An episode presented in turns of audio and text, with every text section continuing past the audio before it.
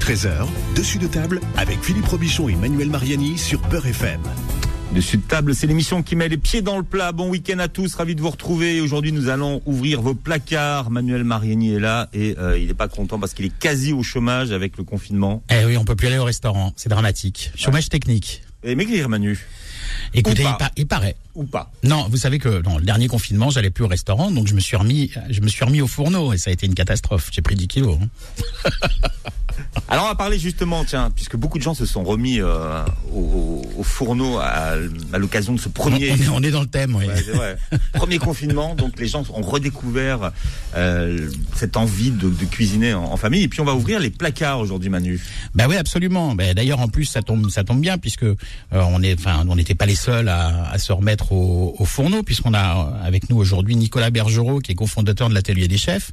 Et pendant le premier confinement, euh, bah, il s'est remis euh, lui aussi à, à cuisiner à la maison plutôt que dans ses ateliers. Donc les ateliers des chefs sont des cours de cuisine hein, dans des dans des ateliers avec des vraies cuisines professionnelles, des chefs professionnels qui vous apprennent euh, euh, tout un tas de choses. Hein. Ça peut être aussi bien des tapas, de la des plats un peu street food ou des plats gas- gastronomiques, il y a un peu de tout. Et lui, il s'est remis à cuisiner, mais il s'est filmé.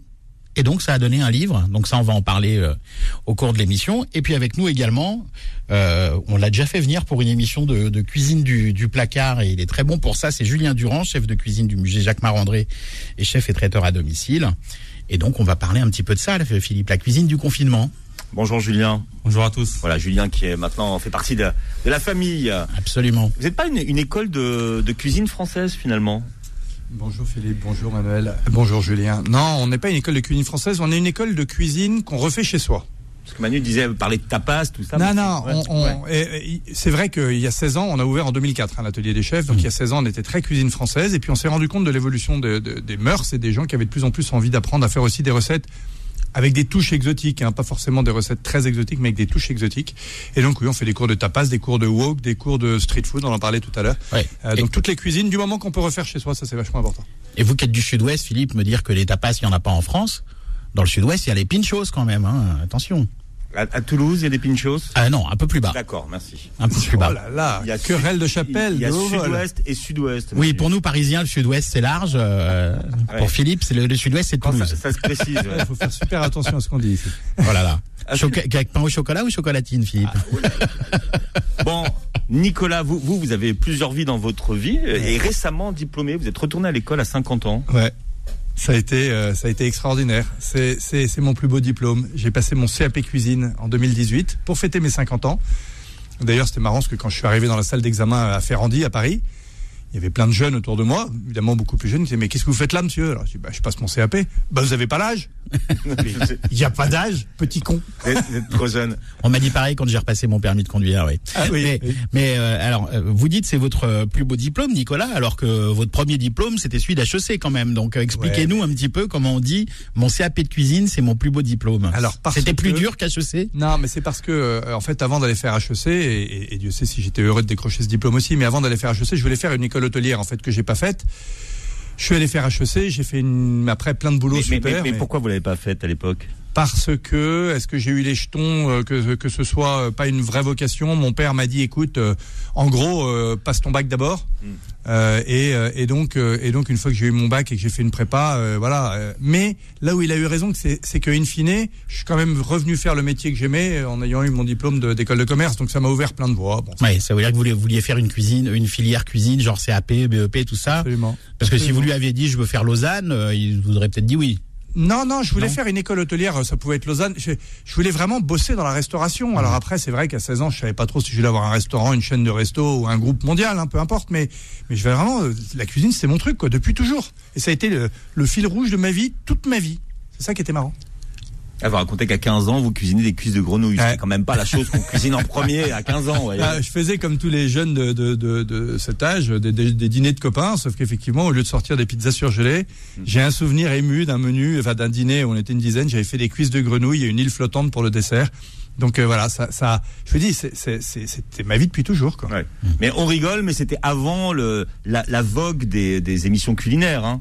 Ouais, ouais. Ça euh, arrivait beaucoup plus tard, ça. Non mais c'est- ça c'était c'est arrivé beaucoup plus tard. En fait, c'est ça qui m'a nourri. En fait, moi j'aimais faire la cuisine en tant qu'amateur. J'étais désespéré de voir tous les copains de ma génération qui savaient pas faire une mayonnaise. Et donc en 2004, on a créé l'atelier des chefs avec mon frère et avec Jean-Sébastien Bonpoil pour remettre les Français au fourneau, leur faire redécouvrir la cuisine. Et en effet, à l'époque, euh, Cyril Lignac n'était pas encore à la télé, euh, euh, les livres, euh, si Hachette avait commencé à faire sa révolution, à faire des bouquins un peu plus accessibles, et il y avait Marmiton qui, qui démarrait euh, pour, pour faire le- le- la transmission. Mais c'est vrai qu'à cette époque-là, la cuisine, c'était complètement ringard. Pas quoi. tendance, voilà. La- c'était ringard même. Et la, la, martini, la, mar- la martinière aussi, qui Ouais, faisait ouais, pas y mal avait, de y avait cuisine, pas mal. ouais. il y avait quelques éditeurs qui commençaient vraiment à reprendre des bouquins de cuisine. C'était plus que les bouquins de grands chefs euh, avec des textes très longs, des, des, des, des, listes d'ingrédients infaisables, et puis pas de photos, et puis avec des ingrédients miracles qui manquaient un peu. Donc, Mm. euh, donc euh, on a accompagné cette tendance en fait. Alors vous, vous, votre livre, il est édité chez, chez aux éditions Brigitte Evenot, qui est, qui est Ouais. une éditrice, euh, une très bonne éditrice spécialisée dans la cuisine d'ailleurs, hein, qui fait beaucoup de livres de chefs.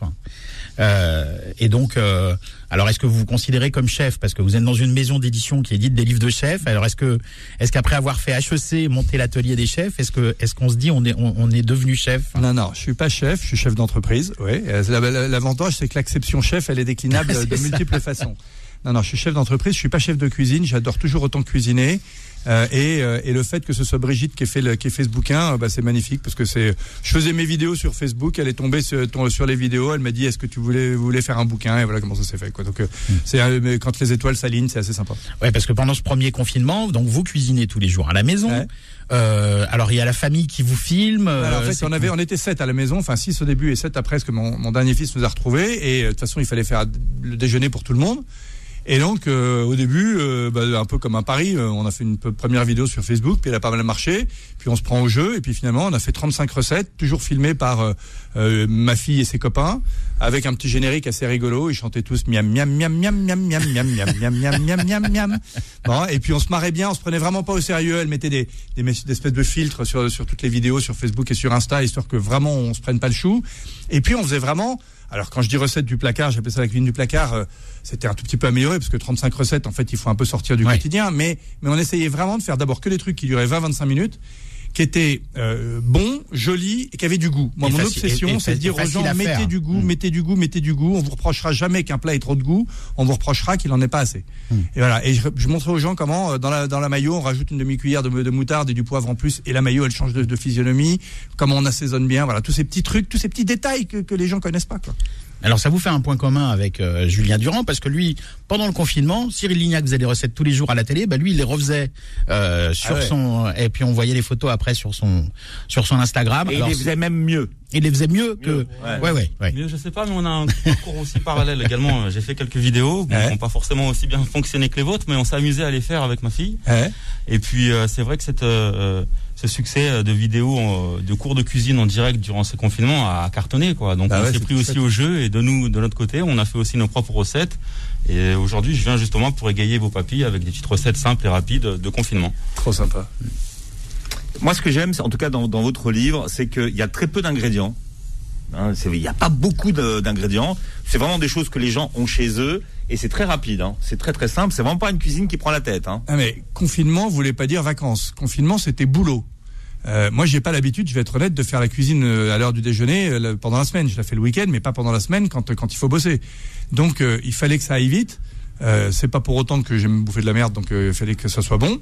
Euh, et en effet, je prenais quasiment que ce qu'il y avait dans mon placard. Donc oui, c'était c'était la vraie cuisine de la vraie vie des vrais gens.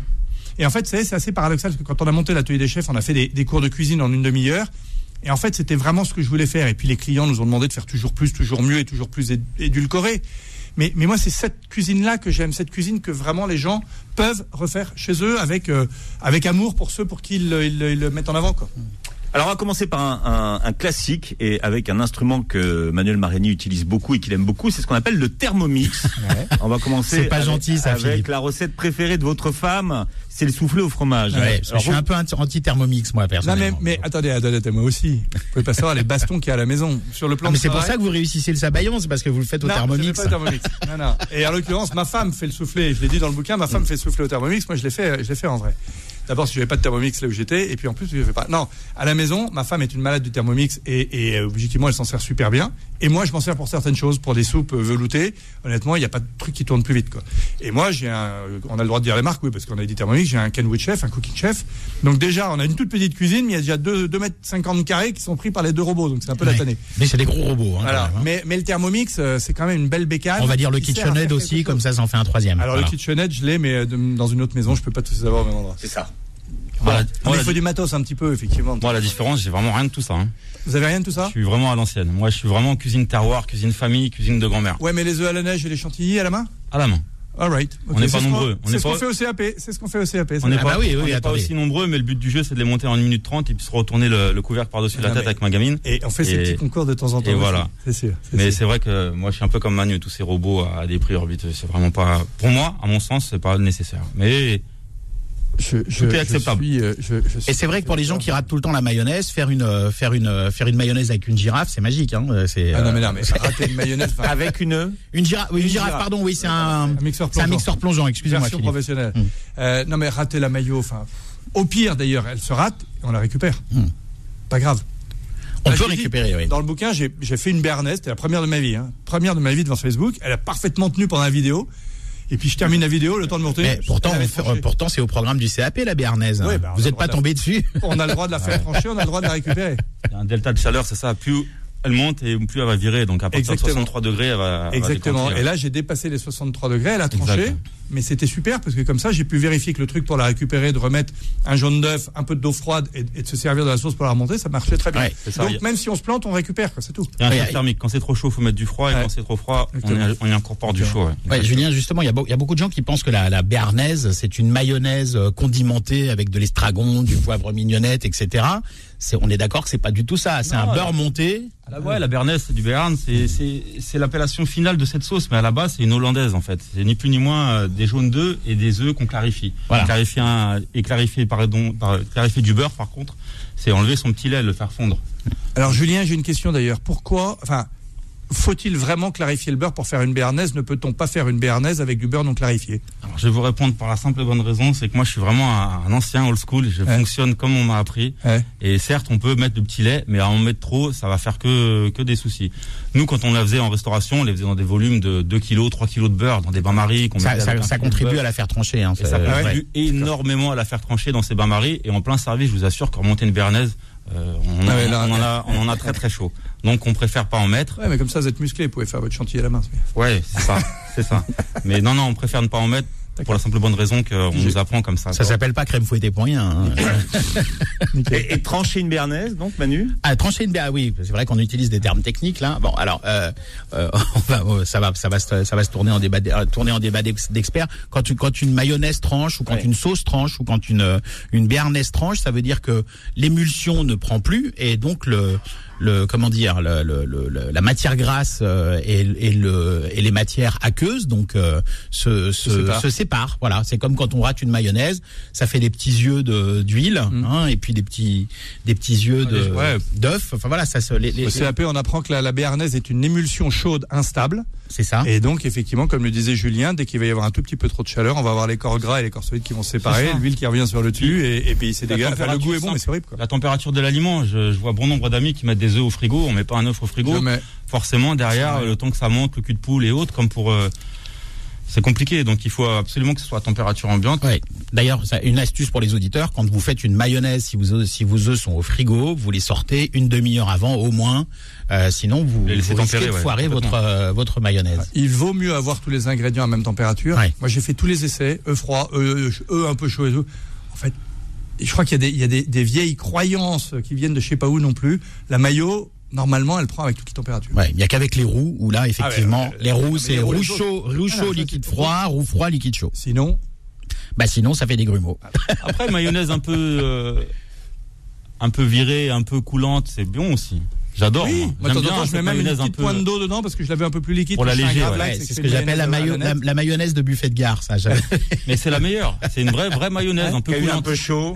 On a cette image de mayonnaise, euh, vulgairement parlant, en tube ou euh, qui est con- contractée et autres. Elle a un peu jauni, un peu jauni, un peu croûté sur le dessus. Ouais. C'est la mayonnaise du flunch. Une vraie maillot, normalement, quand on J'espère qu'ils sont pas annonceurs chez nous, flunch. On doit pouvoir voir le trait derrière. Elle doit pouvoir lier. Bon, allez, la cuisine du, du, placard. On va revenir quand même à notre soufflé au fromage. Oui, c'est vrai, là, ça faisait débat technique tout un peu. à l'heure. Et puis, si vous voulez participer, partager avec nous vos recettes du, du, du placard, hein, 01 53 48 3000, 01 53 48 3000. Et on... Dessus de table revient dans un instant.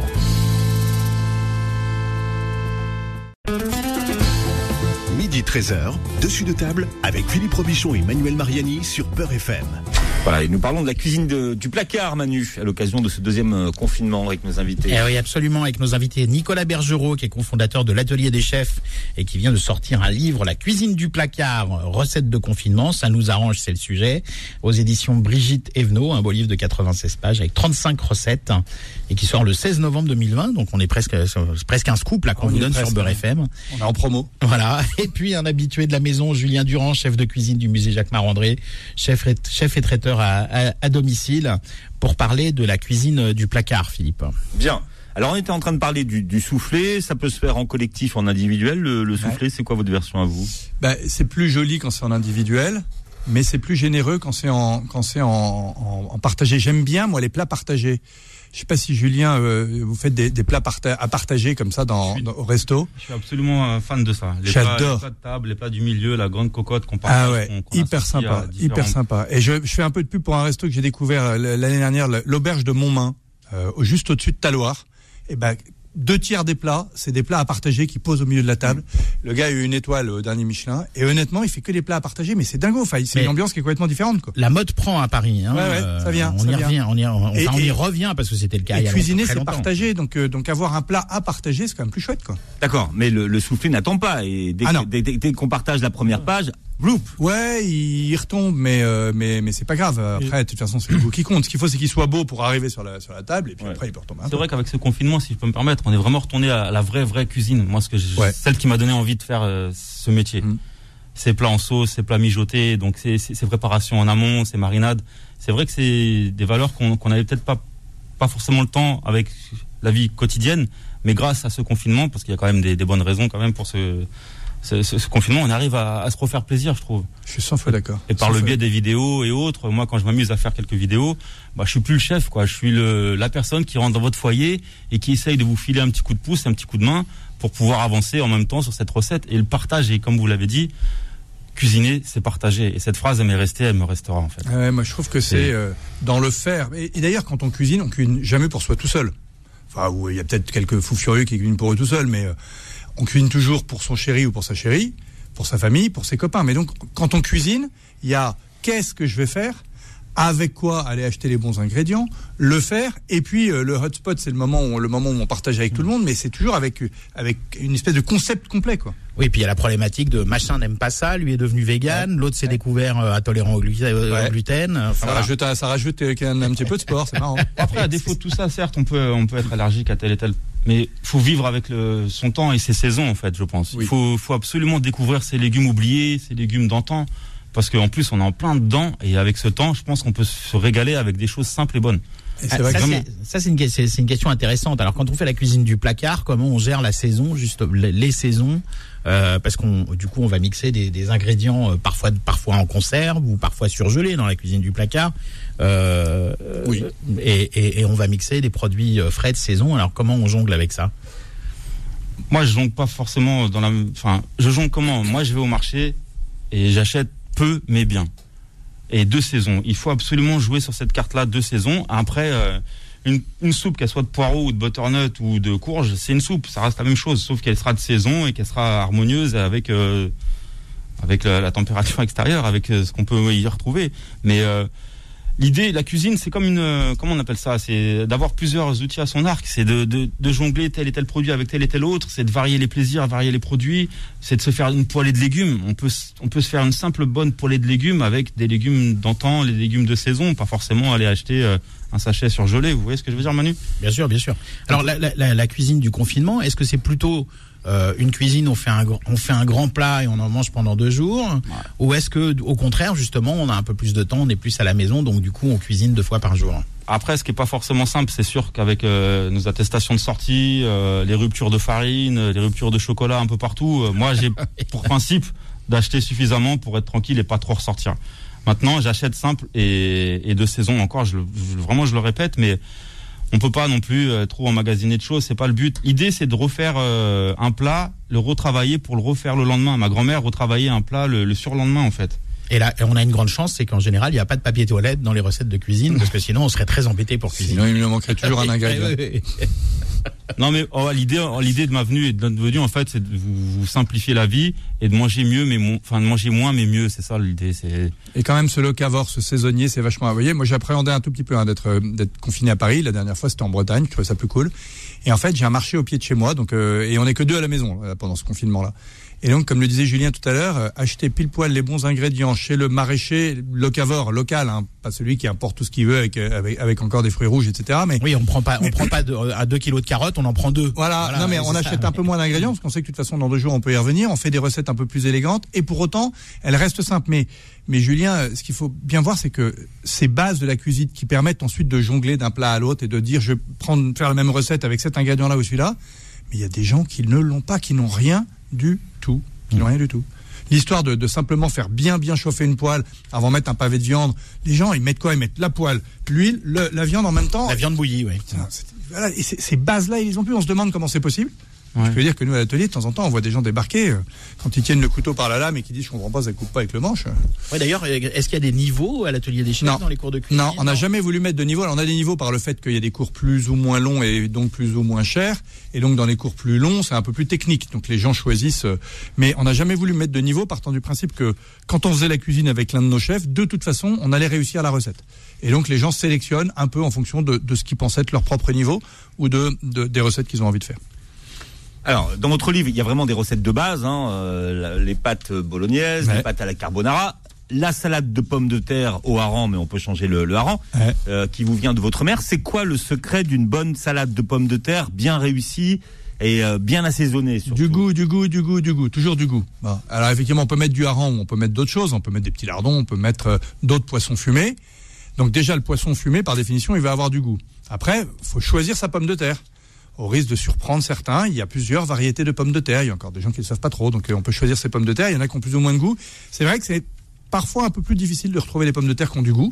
Bon, en l'occurrence, en Bretagne, on avait des absolument sublimes, un peu sucrés, qui étaient, qui étaient vraiment chouettes. Ah, C'est le pays de la pomme de terre. Voilà. Et, euh, et Alors, puis vous, vous après, cu- comment vous cuisez vos, vos patates? Avec, avec peau ou sans peau? Alors, je, je dois reconnaître que évidemment, quand on les cuit à l'eau avec la peau, elles ont un meilleur goût. que mais, je vous trouve, faites sans mais je trouve ça tellement chiant à éplucher que j'avoue que je les épluche avant. C'est vrai que c'est, vrai que c'est pas agréable. Et puis en plus, elles sont très chaudes. On se Et, brûle. et, et encore une fois, moi, je suis pas un ayatollah. Ce que je veux, c'est que les gens cuisinent. Donc, si je commence à leur dire commencez par faire tout ce qui est chiant, eh ben, je vais les perdre. Alors que si je leur dis épluchez les patates avant, vous allez gagner du temps, eh ben, je les garde. Mhm. Voilà. Non, mais il y a un, Je fais un- quelques petits compromis. Pour les pommes de terre, si on fait de la purée, par exemple, hein, si, si, euh, si on veut faire de la purée, euh, pour ne pas avoir justement à les éplucher à chaud comme Ouais. ça, et pour garder le goût, on, on épluche ces, ces- ces pommes de terre avant, on les met en cubes, et comme on doit, comme, comme en général, on rajoute un petit peu de lait dans la dans, dans la purée, on fait cuire les, les, les, les cubes de pommes de terre directement dans le lait, et après on mixe avec le lait Ah ouais. qui a pris l'amidon, donc ça. il a pris le goût aussi. Ça va donner une, une, une purée qui a une, qui a une consistance euh, assez agréable, Mm. euh, qui va, qui va avoir, qui va bien se tenir, et tout le goût de la pomme de terre va rester dans le lait. Donc ça, c'est un petit truc à, Mmh, à faire. essayer, ça. le procédé est le même pour un gratin. Ouais. Quand on fait un gratin dauphinois, on cuit euh, nos Ça, on pommes de terre dans, dans, ça, dans ça, un je- liquide ça, je le savais pour le gratin, mais j'aurais pas Bah, imaginé pour ma purée faire cuire les pommes de terre déjà dans le lait. Voilà, en tout moi, cas, j'ai pris l'idée justement sur le, sur le, je trouvais Sur- que les, sur les le pommes de gratin terre du gratin bah, dauphinois avaient un bon, un bon goût crémeux, etc. Ouais, c'est une super Et- bonne idée. Du coup, je l'ai transposé sur la purée, ça marche super Mais oui, il bien. n'y a pas de raison. Alors en revanche, quand on cuit des patates à l'eau, une règle. Des patates épluchées à l'eau, départ eau froide. Des parafroids, ouais. Départ eau froide, départ eau froide, départ eau froide. S'il y a qu'une chose qu'il faut retenir de la salade de pommes de terre, c'est ça. Parce que si on met des pommes de terre froides dans de l'eau bouillante, La cuisson est pas bah, la cuisson se fait par l'extérieur, ça va créer une espèce de, ça va faire exploser les patates, ça va être dégueulasse, quoi. ça va être plein de flotte. c'était- Donc ça aussi, c'est des petites choses, on peut pas imaginer, parce que comme les pâtes, on fait l'exact inverse. euh, Voilà. Mais alors, et, et l'assaisonnement, vous le mettez à quel moment? Alors, je le mets à la fin. Enfin, je mélange tous mes ingrédients, euh, les pommes de terre, les harengs et la sauce avec des petites échalotes Mais émincées. elles sont froides, tièdes ou euh, Alors, je les aime bien quand elles sont tièdes. Alors après, ce qui est bien, c'est que la salade de pommes de terre au hareng, ce qui est bien, c'est de la faire un peu à l'avance quand même. Parce qu'il faut que les goûts du hareng infusent un peu le goût fumé, infusent un peu le- le- les, les pommes de terre.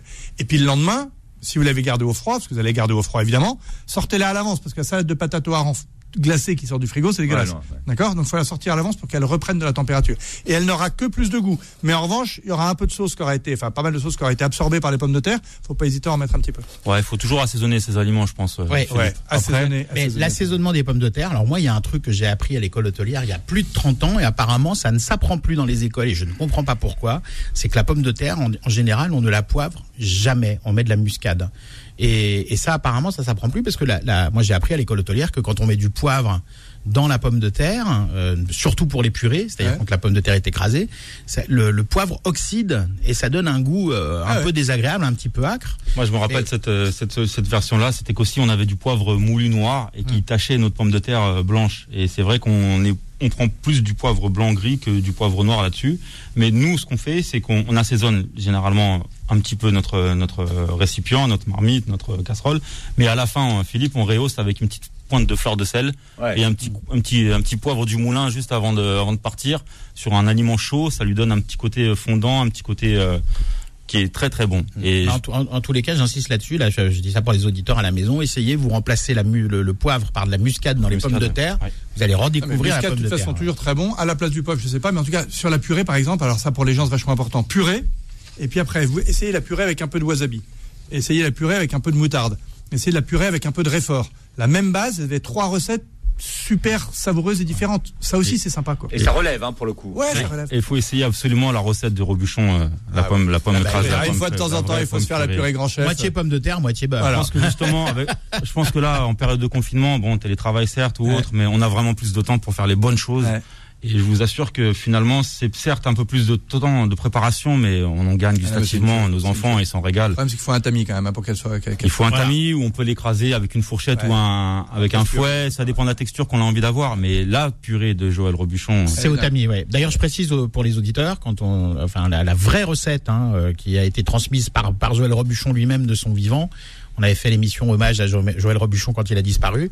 La vraie recette de la purée de Joël Robuchon, transmise par Joël Robuchon, est sur le site de Beurre FM, D'accord. rubrique gastronomie. Donc vous pouvez aller la, Ah, la récupérer là-bas. C'est la véritable recette. Et vous avez raison, Julien. On a un peu de temps, c'est le moment de se faire une purée Robuchon. Ah oui. il met autant de beurre que de pommes de terre. Il me le Bah ouais, c'est- le seul secret. Ouais. Et, de la, pot- et de la bonne patate.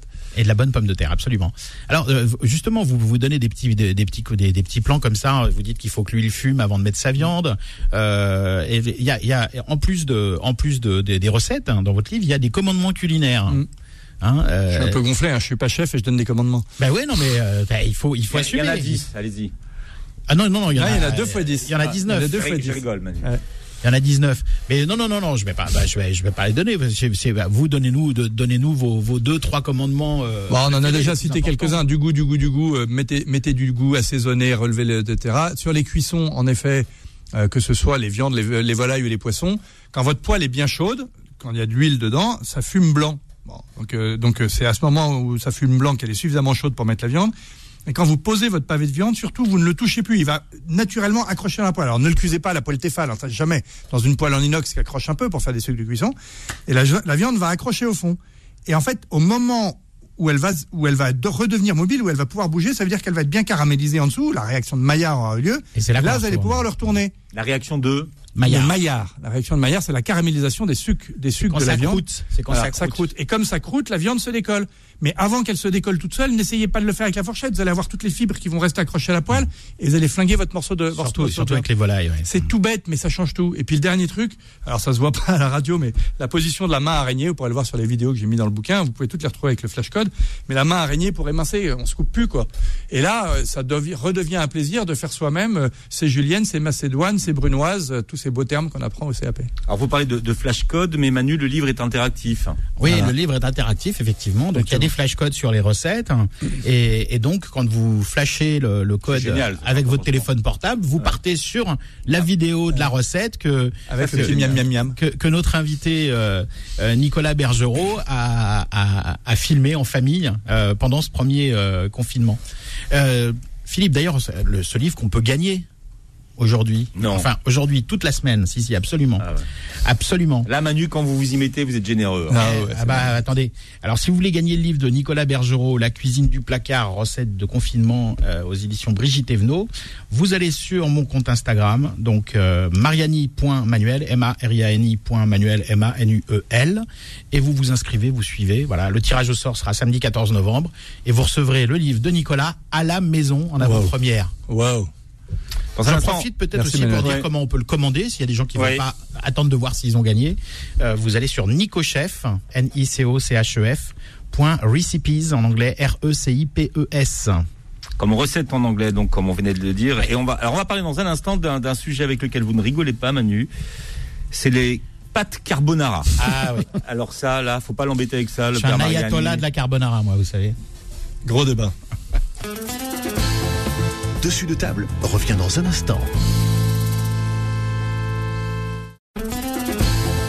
Midi 13h, dessus de table avec Philippe Robichon et Manuel Mariani sur Peur FM. Voilà, Manu, nous parlons de euh, la cuisine du placard avec nos invités aujourd'hui. Et la base de la cuisine du placard, c'est quand même l'improvisation.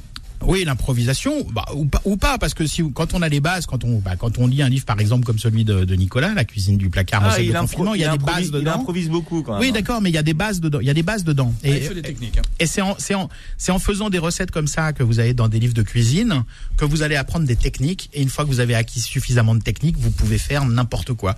Quand on, quand on est à l'école hôtelière, hein, quand on passe son CAP, on apprend avant tout des techniques. On vous apprend pas des recettes au hasard. Euh, parce que si on vous apprend euh, dans l'année 100 recettes, vous n'allez pas savoir faire que ces 100 recettes. Mais les techniques que vous allez apprendre dans ces 100 recettes, vous allez savoir faire un million de recettes. Ah, Julien réagit là. Ouais, je- enfin, j'ai pas découragé les auditeurs, mais je pense que j'ai dû mettre au moins quasi 10 ans à savoir cuisiner. Ah oui, non, Ma- après- malgré, malgré mon examen. Jean et Seb, moi, autres. il me dit il faut deux ans pour passer le CAP, 10 ans pour devenir cuisinier et encore 10 ans pour Voilà. devenir chef. C'est ça. C'est ça, ouais. On, est, on est entièrement d'accord Ah, là-dessus. on est d'accord sur le principe, Conduire, je pense qu'on Ouais. on est Mais sans ces conduire, bases, sans ces bases-là, c'est vrai qu'on on, on- on tâtonne toujours. Mais ça me fait marrer, moi, les gens qui disent je vais apprendre à cuisiner en trois jours. Non, ça se fait pas. Mais c'est comme le piano. Le, le piano, faut apprendre à faire, faut faire des gammes Faut et faire des gammes avant. d'abord. Voilà, Ah ouais, c'est exactement pareil. Même Maintenant, il faudrait apprendre avec l'induction, donc c'est encore plus compliqué. plus, en plus. Bon, alors la carbonara, a priori, c'est facile, Manu.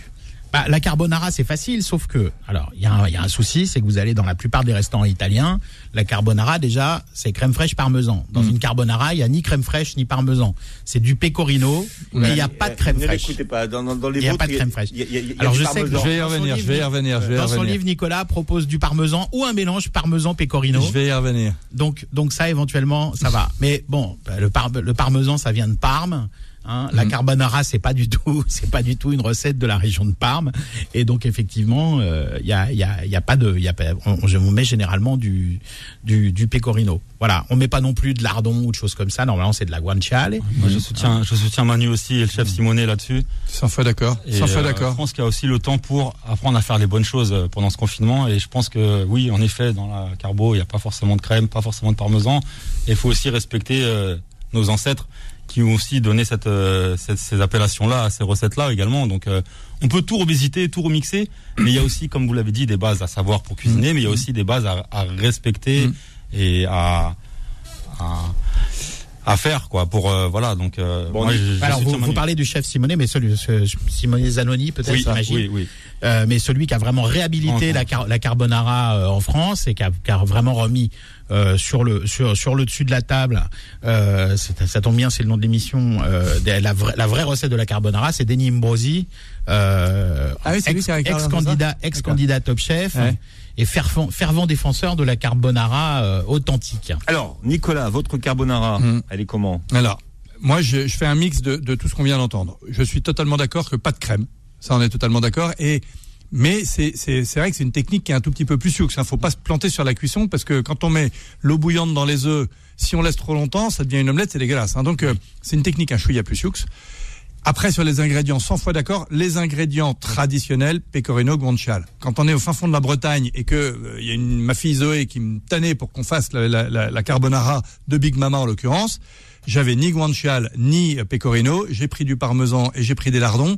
Mais à culpa, mais euh, mais voilà, c'était une petite, euh, c'était une petite euh, Ce adaptation. ce qu'il y avait dans le placard. C'était Pour ce la- qu'il y avait dans le Pour placard. la version placard confinement, c'est c'est totalement autorisé. Mais, mais je, je, je, je suis totalement d'accord avec vous, messieurs. Il y a des recettes qu'on doit respecter. Et celle-là, elle, doit en, fait- elle en fait partie. Mais si déjà on met pas de crème dedans, enfin, ça fait quand même une texture qui a rien à voir, qui est totalement dingue. Cette espèce de d'omelette à l'eau des pâtes, ça c'est encore un truc. Gardez toujours 20 centilitres d'eau des pâtes, quelle que soit la recette que vous avez faite, d'eau de hein. cuisson, parce que dans cette eau il y a plein d'amidon. Donc c'est cette eau-là qui va donner la texture de toutes vos sauces. C'est un truc tout bête. Moi, quand je vois les gens qui, qui, qui- qui goûtent leurs pâtes, il n'y a plus une goutte d'eau, ça devient, ça devient sec, il n'y a pas de sauce, c'est sec, c'est dégueulasse. La base, c'est la sauce. hein. La base, c'est la sauce. La oui. base, c'est non, mais la les, bonnes, sauce, les- ouais. et les bonnes pâtes pour la bonne sauce. Mais même, enfin moi je l'ai, ça- enfin en général c'était pas recommandé pour les sauces à base de tomates comme les comme les les rags ou les Mm, ou les ou les bolognaises, mais c'est- cette technique de garder de l'eau de cuisson et de mettre dans la sauce, moi je le fais maintenant même pour la bolognaise. Moi aussi. Et franchement, ça marche super bien parce que la, la bolognaise, euh, quand on veut avoir un peu de sauce, quand euh, quand on bon, moi je sais que chez moi, chez moi, la famille, ils aiment bien, ils aiment bien que les pâtes, il y a un peu de sauce. La bolognaise, c'est une sauce qui est un, un petit- presque sèche, mais mais euh, eux, ils aiment bien avoir pas mal de sauce. Le problème, c'est que c'est un petit, c'est- du coup, c'est un petit peu, c'est un petit peu liquide, ça accroche pas bien aux pâtes. Et si on met cette cette petite louche de d'eau de cuisson des des pâtes dedans, ça va rendre le tout un peu onctueux et Ouais, ça ça va va bien accrocher aux pâtes et tout, c'est super. Julien. Ouais, faut, cette technique est la meilleure en effet, mais faut surtout pas oublier la cuisson avant. Hein. A on est dans du surcuit et une pâte qui est pas al Tout à fait. Je le dis aussi. Tout pâte et riz, cuisez une minute de moins, au moins sucre, que ce qui a marqué sur le paquet. Goûtez. Goûtez. Parce que les cuissons, elles sont adaptées au goût français. Et les Français, ils préfèrent les pâtes. Ils appellent pas ça des pâtes, ils appellent ça des nouilles. Ils préfèrent les nouilles molles. Mais non, les pâtes, elles doivent être al dente, donc il faut les arrêter une minute avant. Voilà. Alors, un truc qui cartonne auprès des enfants, c'est le club sandwich. Alors, Ma- oui. Manuel Marini a un nouveau, euh, une nouvelle idole euh, québécoise qui fait des clubs sandwich Ah ouais incroyables. Ah oui, le, le chef euh, Durand, j'ai oublié son prénom, Marc, je crois. Alors Ouais. d'après mon fils, c'est une idole auprès des jeunes. Moi, je l'ai découvert il y a, il y a pas longtemps. C'est un chef euh, français, euh, mais qui est depuis plus de 40 ans au, au, au Canada et bon, qui a des petits tics de, de, de langage, hein, qui fait des, des recettes Ah, il fait du, il fait un club sandwich. Vous m'en direz des nouvelles. Ah, il fait un club sandwich. euh, c'est une œuvre d'art. Alors, bon, je suis pas, je valide pas toujours ses dressages, hein, mais il fait vraiment la cuisine comme on fait à la maison. Mhm. Euh, c'est un chef qui a beaucoup de métiers, beaucoup de techniques, ça se voit. Euh, et puis il a une façon de. Alors, je, je vais, je vais, d'ici la fin de l'émission, je vais retrouver son nom. Je vais vous donner l'adresse de sa chaîne Avec YouTube. plaisir, ouais. Vous allez vous éclater. Club Sandwich, moi, c'était un hommage à Jean Seb. Donc, Jean Seb, mon, mon troisième associé à l'atelier des chefs, je l'ai créé avec mon frère, avec Jean-Sébastien, qui arrivait du Ritz, on en parlait tout à l'heure. Et un jour, il nous dit, on va faire un cours euh, à l'heure du déj, la, la, la pause, ce qu'on appelle la pause déj chez nous, ce sera un club sandwich façon palace. Bon, je dois avouer que j'avais jamais goûté de club sandwich façon palace. Et, parce, parce- parce- parce- parce que ça se mange beaucoup dans parce les que ça palaces. se mange beaucoup dans les palaces. C'est vraiment le sandwich typique des palaces. Bon. Et donc, il nous a fait le, le cours du club sandwich façon palace. C'est resté mythique. Et là, le petit secret pour le, le club sandwich façon palace, c'est deux choses. C'est d'abord, euh, en effet, faire une maillot qu'on va, dans laquelle on va mettre le- la salade, la, la salade effilochée. On va bien va la rouler, ouais. la rouler dans la, dans la maillot pour que vraiment il y ait du goût. Encore une fois, une maillot bien corsée. Et puis les toasts de pain. Ne les passez pas au grille-pain pour qu'ils soient toastés des, deux côtés. Toastez-les sous un grill de four. Comme ça, il y aura un côté qui sera grillé et l'autre qui restera moelleux. Fait que votre club sandwich façon palace, il sera beaucoup moins sec que si vous grillez des deux côtés. Voilà, Et on enlève les bords. Et on enlève les bords évidemment. Et on enlève les bords évidemment. Et quand on met des tomates, c'est parce que c'est la saison des tomates. On met pas des tomates. Là, si vous faites un club sandwich façon palace en ce moment, mettez pas de tomates. Ouais, non, pas grave, il y aura pas de tomates, c'est pas grave. Salade romaine pour le club. Ouais, salade romaine pour le club romaine, évidemment. Comme Évidemment. pour la, comme pour la salade César. Comme pour la salade César. Ah, c'est pas de l'iceberg. Ah, alors romaine ou iceberg, Romaine, iceberg euh, ou sucrine, les, les, les, les Ouais, trois C'est la vont. même famille. Et euh, alors pour la César, sauf moi j'ai mis une recette là-dedans de salade César Ah, à base de chou de Bruxelles. Bruxelles cru. J'ai vu ça, c'est top. une Ouais, tuerie. Super. Une tuerie. Ah ouais, c'est Honnêtement, une tuerie et je fais manger Ouais. des choux de Bruxelles à n'importe qui avec cette salade. D'habitude, les gens aiment pas et quand c'est cuit, c'est vrai qu'il y a ce goût un peu soufré que les gens aiment pas. La crue, je fais de manger du chou de Bruxelles à n'importe qui. Voilà, mais comme comme votre livre euh, euh, est en, en cours d'impression et l'encre est pas encore sèche, je l'ai reçu hier en, en PDF. J'ai Ouais. vu la, la, la recette de chou de Bruxelles. Je n'ai pu le lire qu'hier. J'ai- dit mais ça je vais le tester parce Ah, que la, est top. La César de vraiment. Bruxelles, c'est c'est. Et s'il vous plaît, même chose. Alors dans les classiques, on est bien d'accord que dans la salade César, il y a toujours, toujours, toujours des anchois. On Ah ne bah. fait pas une salade César sans anchois, sinon on l'appelle autrement. C'est la, base de la salade Ouais, César. L'autre jour, c'est- au resto, c'est salade, salade César au bleu. C'est César. Mais il y a des anchois plus du bleu Non, du bleu à la place des anchois. Bah, l'appelez pas César alors. Et beaucoup de gens, comme comme la salade César était servie au Ritz pendant très longtemps, beaucoup de gens pensaient que euh, c'était César, la, la salade César pour César Ritz, et pas du tout. En fait, c'était un chef mexicain, Ah ouais? enfin un chef italien installé au Mexique, Ouais. Euh, qui s'appelait Cesare et qui faisait sa salade César. Ah, Euh, je savais pas ça. et c'est de, là- c'est de là que ça, c'est de là que ça vient. La salade César, ça aussi c'est une merveille. Mais là aussi, il faut qu'il y ait beaucoup de sauce avec beaucoup de goût. Sinon, euh, sinon c'est fadasse. Ah bah si on mélange choix, en général, la sauce a du goût. Et Exactement. euh, effectivement, on roule les feuilles dans la sauce César. Exactement. Alors, en parlant de goût, Manu, le haddock. Ah le haddock, c'est très bon le haddock. Ça. Alors, le haddock, parce que vous proposez une salade de lentilles au, Au haddock. c'est c'est quoi comme poisson, le haddock? De Tiens, Julien. Julien. Ouais, pff, ouais, le haddock c'est un peu un peu complexe. Il est fumé, il est vraiment faisandé. Il a ce Ouais. côté un petit peu euh, brûlé, un petit un petit côté euh, fumé comme un saumon Bois de hêtre. et au bois de hêtre ou ouais, au fumé au bois de hêtre. Et c'est de l'aigle fin, ça C'est fait le, fin. le- le- Après, la bête au départ. Et attention, là aussi, il y a toutes les qualités. Hein. Un bon gros filet de haddock bien épais, c'est meilleur qu'une espèce de semelle euh, un peu séco, un peu séco. Donc faut choisir son, Ouais, quand faut choisir des- son haddock. Hein. Quand c'est des quand c'est des filets très fins comme ça, Mm. euh, c'est des c'est c'est des, parce qu'il y a plusieurs variétés d'aigles fins. Exactement. Et c'est des églequins, des, des, quand c'est des très fins comme ça, c'est des aigles fins d'élevage, Voilà, euh, de batterie presque. On va Plus dire. il est épais, plus il est moelleux, moins il est sec et meilleur c'est. Mais qu'est-ce que c'est bon le haddock? Ah mais c'est excellent, c'est excellent. Merveille. Avec le lentilles. Mais euh, on en mange moins quand même. le- C'est un On peu en mange moins. le- ouais. Mais on, on- on- Ça revient aussi. J'ai l'impression qu'on en retrouve dans les cartes. l'idée de le faire avec des lentilles, hein, enfin, enfin moi je trouve que c'est une c'est une, une bonne idée parce que il y a, il y a ce c'est vrai que les lentilles souvent on fait ça avec des petits lardons etc Bah, pour ceux donc qui un mangent pas de goût, lardons, voilà mmh. pour ouais. ceux qui mangent pas de lardons pour avoir ce petit goût fumé qui va si bien avec la lentille Mmh. euh, je trouve que c'est une super idée Julien, pourquoi on voit moins de haddock aujourd'hui? Bah, c'est un peu onéreux, je trouve aussi quand même. C'est un beau produit, donc il, il, il coûte, il est fumé. Il y a plein, plein de choses en amont qui sont faites. On peut après le remplacer par une truite fumée euh, avec un coût un peu, un peu, un peu réduit, quoi. Mais euh, oui avec la lentille, ça se marie bien. ouais. Ça remplace le saumon avec euh, des pommes de terre, ça se marie super bien le haddock. Et euh, on peut le manger un petit peu en carpaccio sur une assiette avec des Ouais, filets d'huile, ouais, des filets d'orange. C'est, ça se marie avec beaucoup de choses. c'est un très chouette produit. un peu moins, zeste d'orange avec le haddock ça ça marche Ouais. super Ah ouais, bien carrément. Et la lentille, elle, c'est un, un très beau support qui a pas un goût en tant que tel mais c'est un très beau support à plein de goûts. J'ai un souvenir d'une crème de lentilles euh, mouillée au jus de langoustine avec juste des queues de langoustine grillées posées dessus. simple mais bon Tuerie. Ah, la lentille, c'est légumineuse à la mode en ce moment. Ouais, là, on la trouve un peu dans plus. toutes les sauces. Ouais. hein. ouais et la lentille verte du puits qui est je crois la seule lentille AOP d'ailleurs il me oui. semble hein, euh, en France, d'origine euh, protégée. qui est une euh, qui est une euh, une lentille euh, délicieuse la lentille Alors là, là, puits, on, c'est voit, on voit débarquer la corail aussi là, en ce moment. La corail revient pas en force, euh, et moi je défends la lentille verte du Berry parce que je suis du Berry. donc, Ah. euh, voilà. Mais la verte est bonne hein, la verte est très bonne est bien. Bon, on termine avec une recette mythique de votre mère, les œufs angelés. Ça, ça plaît beaucoup aux enfants. Moi, j'ai j'ai pas entendu parler d'œufs angelés depuis au moins 30 ans. Je crois. Ouais, je sais pas pourquoi. Nous, il y avait très souvent des œufs angelés à la maison. Il continue à y en avoir chez mes parents à chaque fois que maman fait un, un petit buffet euh, pour rassembler la famille.